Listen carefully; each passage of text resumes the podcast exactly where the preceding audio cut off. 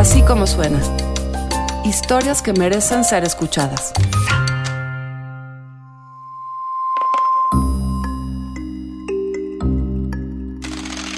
En las tierras altas del estado de Chiapas, ahí, en algunos municipios, hay ámbar. Ámbar mexicano, ámbar chapaneco. El ámbar, dicen los que saben, más bonito del mundo. De la mano de Orseta Belani, vamos a conocer lo que sucede ahí con nuestro ámbar.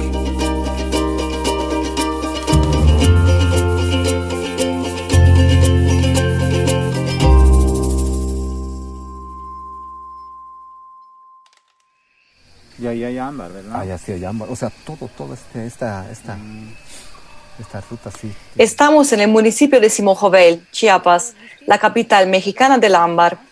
En este pueblo existe uno de los tres yacimientos de ámbar más grandes del mundo.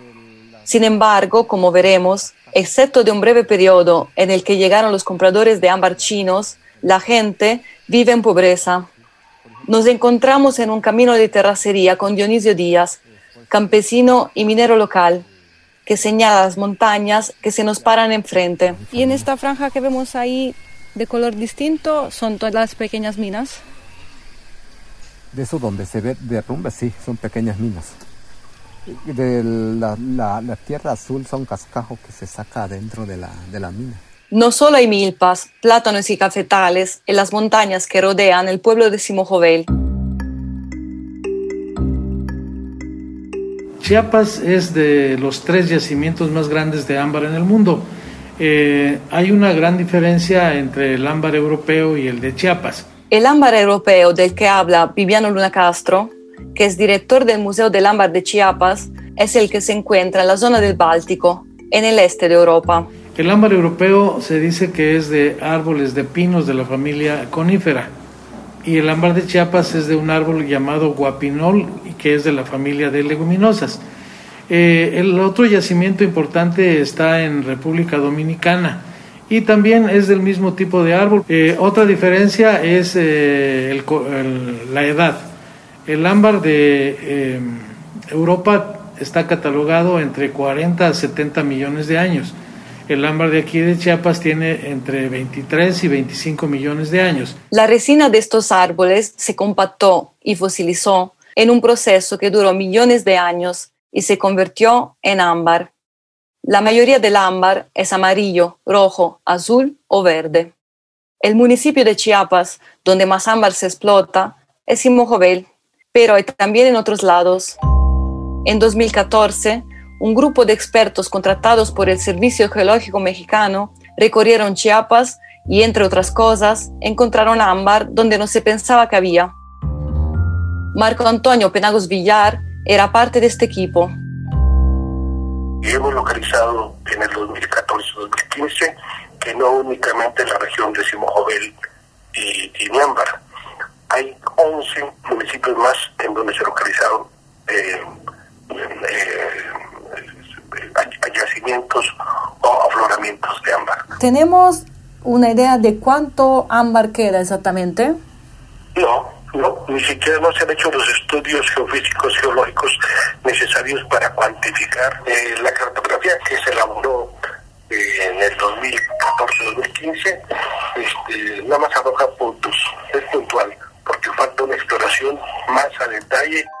No es que lo diga yo por ser chapaneco, lo dicen los expertos. El ámbar de Chiapas es el más bello del mundo por la gran variedad de tonalidades, eh, su textura, su brillantez y sobre todo por la riqueza que hay de- en inclusiones, o sea, lo que se encuentra dentro del ámbar. O sea, que el ámbar más bonito y preciado del mundo está justo aquí, debajo de los pies míos y de Dionisio Díaz, agricultor y minero de Simojovel.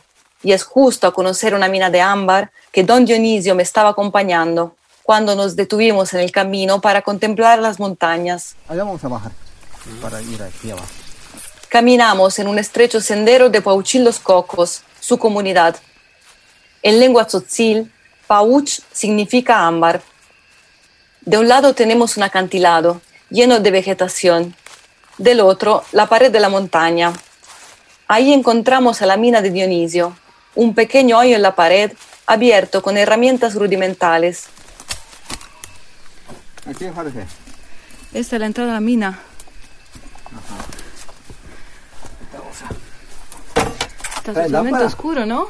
Sí, yo traigo una lámpara, la saco. La mina de Dionisio es un túnel de unos 3 metros de largo y uno de alto. Aquí voy a trabajar, Jorge.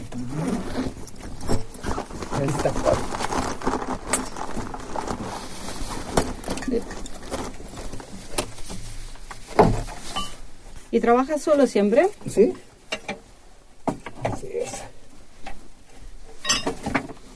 Está bajita, ¿no? ¿Qué, qué No, tanto desde es sí de- está, está bajita. ¿Qué Pero será? sí, ya, ya, tiene, ya tiene años que, que hemos trabajado aquí, pero está corta hasta ahí termina. Y como ya de tanto tiempo, es que cae la- el, el polvo, de que la mina por eso se va llenando, ahí es puro polvo. ¿Y trabajas así agachado, sentado? Sí, sí, sentado, sentado, sí. A la minería de Simojovel le dicen artesanal y nada tiene que ver con la minería a la que estamos acostumbrados. Grandes máquinas, fuertes inversiones de capital, devastaciones ambientales. Aquí, las minas son unos pequeños túneles en las paredes de la montaña que los mineros excavan con picos y con palas, poco a poco, con la esperanza de encontrar fragmentos de ámbar entre rocas y polvo. ¿Y la tierra donde, donde estamos ahorita, donde está esta mina, es de usted? ¿Acá? Acá sí. Sí, aquí sí, sí. Entonces usted sea minero que es dueño de la tierra donde se encuentran las minas. Sí, sí, sí. Y sí, si alguien le ofreció comprar la tierra en lugar que comprarle el ámbar. Eh, sí. Sí, ha habido personas. ¿Y eran de acá o de dónde eran? Gente de, de Tuxtla, de la capital. ¿Y usted no quiso? No. Dionisio y sus vecinos no quisieron vender sus tierras a los grandes empresarios. En Simojovel mucha gente, como Dionisio, abre pequeñas minas en sus propias parcelas y las explota. Son mineros y al mismo tiempo dueños de las minas, donde trabajan por su cuenta y sin patrones. En otros casos, los pequeños propietarios rentan las minas a sus vecinos para que las exploten. ¿Y cuando renta, cuánto renta al día? Es por mes. Es por mes. ¿Cuánto pide al mes? Era, antes pues era barato. Como 300, 200 pesos. Sí, al mes. En los relatos de la gente de Simojovel siempre hay un antes y un después. Antes de que llegaran los compradores de ámbar chinos y después ya que no están. ¿Y cuando llegaron los chinos subió el precio de la renta? Ahora cuando sí llegó los chinos, sí, como tuvo precio el ámbar, ahí subió. A partir de 2008, cuando en Simojovel empezaron a llegar centenares de compradores chinos, el precio del ámbar se incrementó tanto que Dionisio pudo subir la renta de su mina hasta 10 veces. Los chinos compran puras piezas, así en bruto. Puras piezas. En ese también compraban en, en esfera, en esferitas. Puras, puras, este, digamos, este, que esté bueno por el trabajo, pura primera. El ámbar que de acuerdo con la clasificación internacional es de primera es un ámbar amarillo claro, puro, sin ninguna mancha. Es el único ámbar que interesa a los chinos y lo compran en esferitas. Es un ámbar que a mí, que de piedra sé muy poco, me cuesta distinguir del plástico. A mí me gusta más el ámbar manchado o que contiene hojitas e insectos. Me emociona pensar que llevan millones de años atrapados en esta resina, que los envuelve desde antes de que pobláramos el planeta. De hecho, los paleontólogos estudian el ámbar con inclusiones para reconstruir la vida en la Tierra antes de nuestra llegada. Existen hasta piezas con cangrejos y camarones que muestran que hace 20 millones de años estas montañas de Chiapas estaban sumergidas por el océano. El ámbar se comercializaba ya en época prehispánica y tiene también otros usos. Pues aquí nosotros lo utilizamos el ámbar, este, el polvo de ámbar sirve también para curar un bebé cuando le echan ojo. ¿Y cómo lo utilizan? ¿Lo frotan? Este, el polvo de ámbar se pone en, el- en la brasa y ya el humo se le pasa al bebé. Y con un- un huevo. pasado en el cuerpo, el bebé. Dicen mis, mis abuelos que el, el ámbar, el polvo de ámbar también ellos utilizaron como este, este, para curar dolor del estómago, como diarrea. Muy curativo, dice. Pero no es el uso medicinal del ámbar lo que interesa a los compradores chinos. Lo ocupan para joyería y esculturas, también religiosas, y lo pagan muy, muy bien.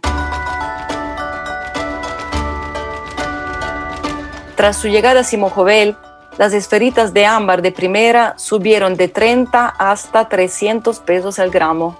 Los chinos rompieron, se puede decir que rompieron todos los paradigmas y todos los, todo lo que se hacía antes.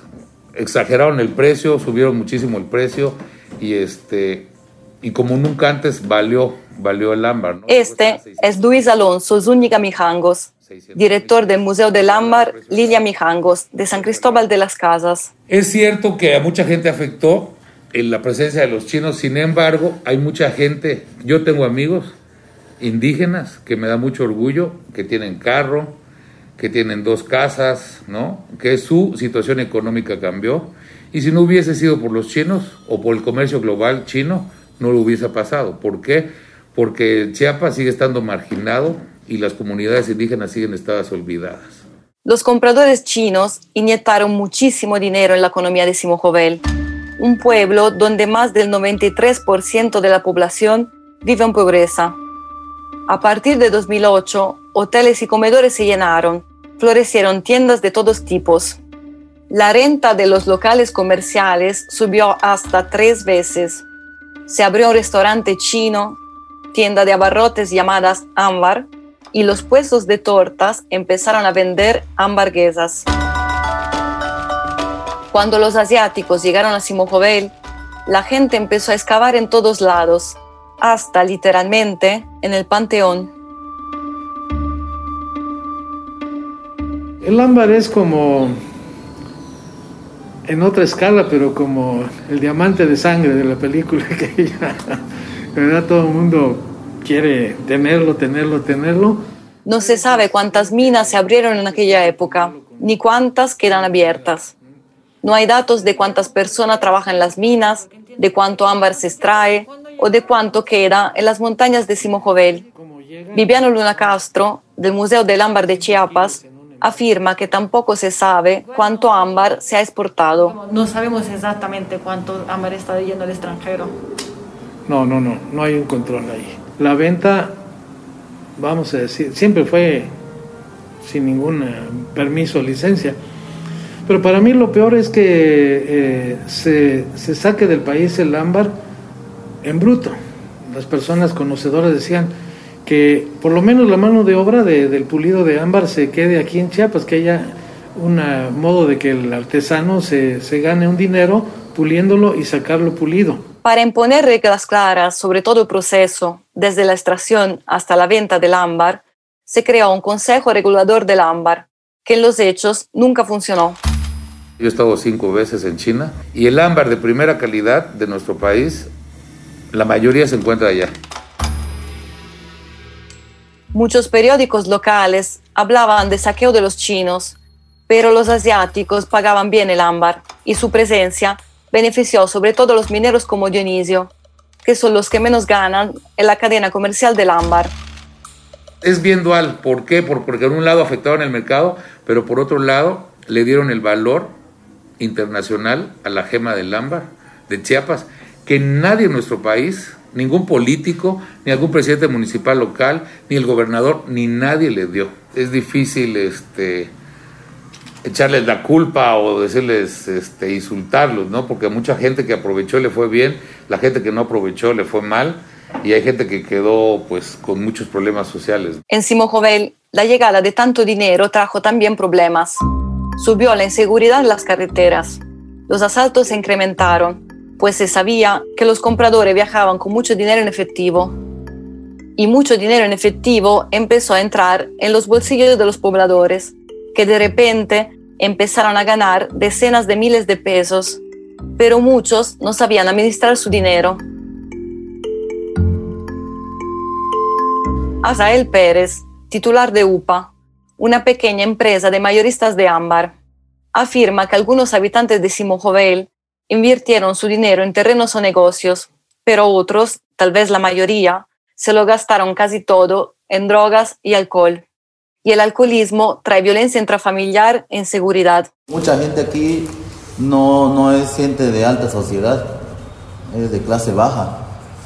Y al ver dinero que nunca antes había visto, un descontrol, un descontrol. Si no había droga aquí, buscaba droga, no había cantina aquí, no había bar, se iba. Entonces, ¿qué dijeron la gente? Pues metamos droga, metamos bares y al final de cuentas, más dinero, más perdición. ¿Por qué? Porque no hay una educación financiera. Muchas personas se preocuparon cuando vieron el pueblo llenarse de cantinas, de dealers, de vendedores de armas.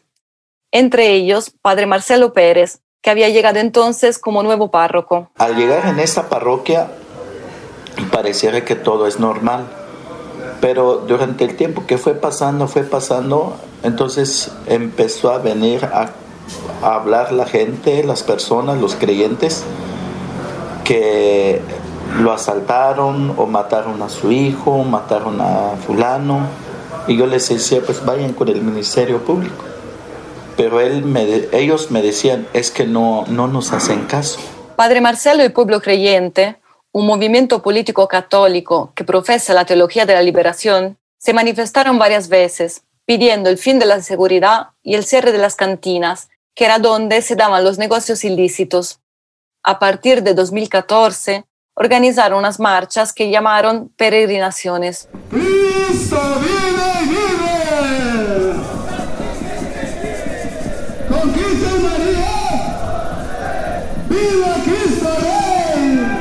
El pueblo creyente acusaba a Juan y Ramiro Gómez, expresidentes municipales de Simojovel, de controlar el ayuntamiento y beneficiarse de los tráficos ilegales que proliferaban en el pueblo. Ya llevamos tres peregrinación y es donde reaccionan este, los Gómez, ya contratan personas, le dan precio a mi vida, de 100 a 150 mil.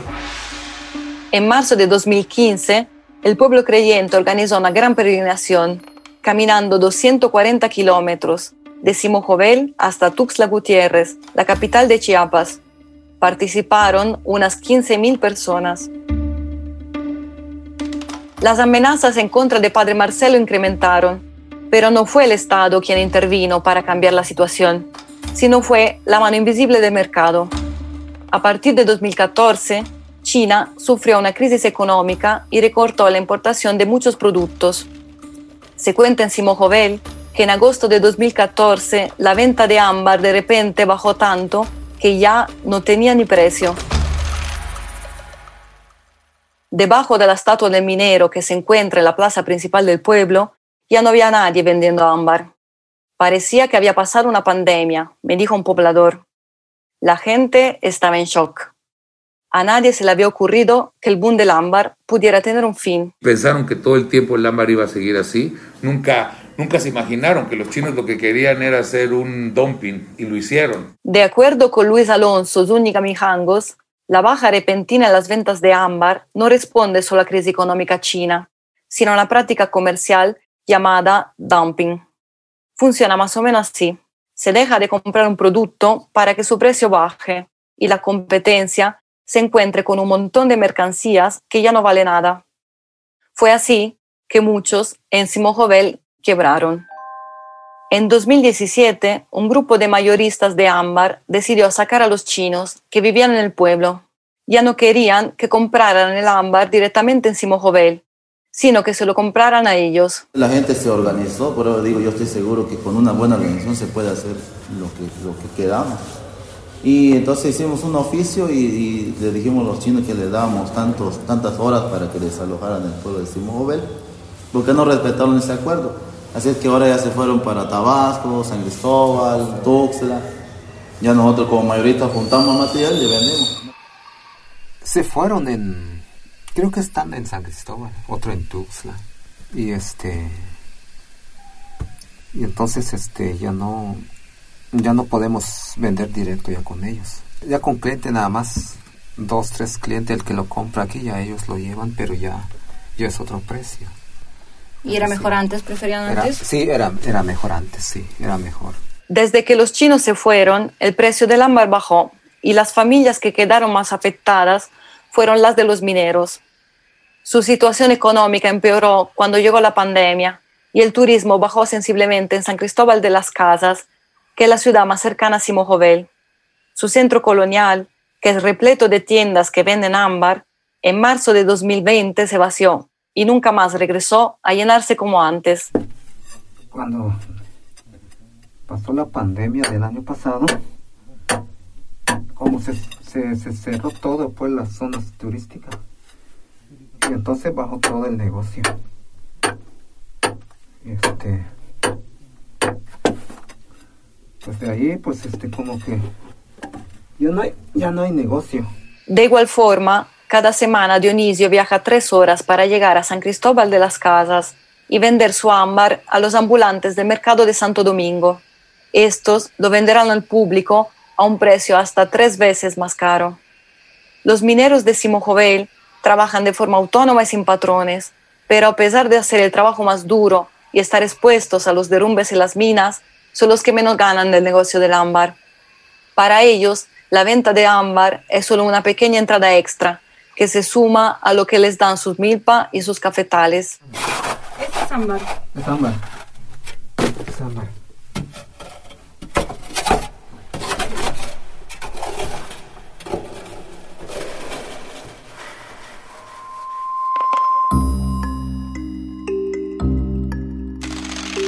Así como suena, es una producción de puro contenido. La directora editorial es María Scherer, la producción ejecutiva de Giselle Ibarra. En la consola y la edición están Hugo Santos Quevedo y Santiago Mijares. Andrea Espano es la coordinadora de producción. Yo soy Carlos Puch y los invito a escuchar todos nuestros podcasts en así suena.mx o en cualquiera de las plataformas donde tú prefieres escuchar tus podcasts.